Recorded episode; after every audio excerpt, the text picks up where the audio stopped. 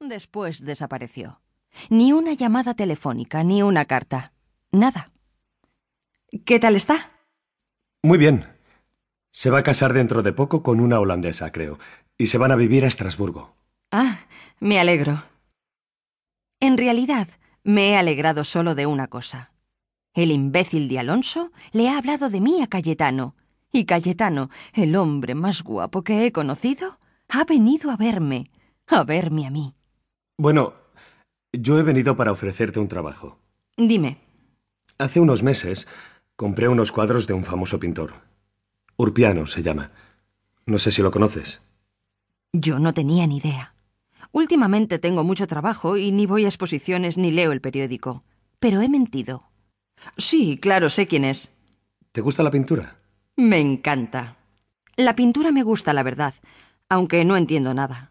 Pero no tengo por qué dar explicaciones a desconocidos. Y menos a un desconocido guapo.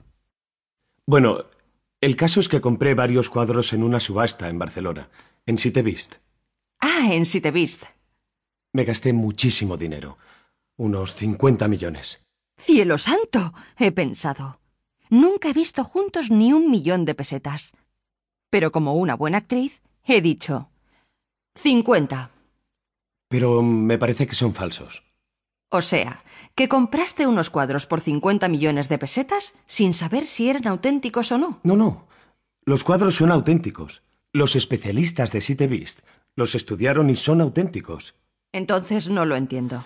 Me parece que todos, repito, todos los cuadros de Urpiano son falsos. ¿Cómo van a ser falsos todos los cuadros de un pintor? Pues porque Urpiano no existe, creo. ¿Cómo? Que Urpiano no existe. Creo que es una mentira, un montaje, vaya.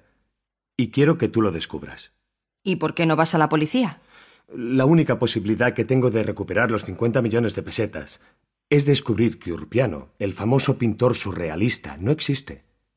Si descubrimos eso y podemos probarlo, estoy salvado. Me voy a convertir en un experto. Más experto que muchas casas de subastas famosas en el mundo. Es una buena explicación, he pensado. O sea que lo voy a descubrir yo, pero te vas a hacer rico tú. Pienso pagarte bien. ¿Ah, sí? ¿Cuánto? Soy una mujer terriblemente práctica a veces. 750.000 pesetas por descubrirlo y luego un 1% de mis ganancias. Nadie me ha pagado nunca 750.000 pesetas por un caso. Pero no iba a decírselo a él. ¿Y los gastos? Los gastos los pago yo, naturalmente.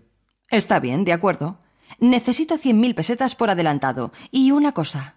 ¿Sí? Si dentro de dos meses todavía no lo hemos descubierto, puedes darle el caso a otro detective. O si no... Si no, ¿qué? Si sigo yo, tendrás que pagarme 200.000 cada mes. ¿De acuerdo? 750.000 hasta diciembre más los gastos. Y a partir de mediados de diciembre, 200.000 al mes más los gastos.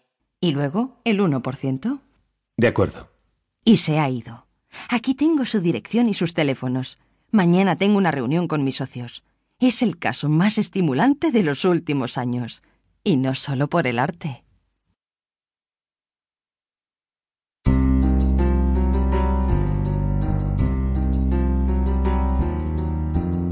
Martes, 16 de octubre de 1989. Esta mañana he tenido la reunión con mis socios.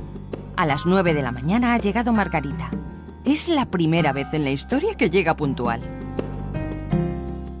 ¿Qué haces tan pronto? Lola, ¿tiene que venir el chico de ayer? ¿Te encuentras bien, Margarita? ¿De quién hablas? ¿Del chico ese de ayer? ¿El de los ojos? Cayetano Gaos se llama, ¿no? No, no tiene que venir. Pero volverá, ¿no? Algún día, Margarita, algún día. Ay, eso espero. Se ha sentado en su mesa y ha llamado a su novio. Sin ningún problema. Sí, mi amor, no, mi amor, claro, mi amor. Un besito muy fuerte, mi amor. Luego ha llegado Feliciano, el chico de los recados. Feliciano es muy joven, muy feo, pero encantador. Fundamentalmente le gustan dos cosas, comer bocadillos y Margarita. Está secretamente enamorado de Margarita. Muchos días le escribe poemas. Ella no lo sabe. Yo sí. Soy detective. Miguel, uno de mis socios, ha llegado pronto como siempre. Y Paco, el otro socio, ha llegado como siempre.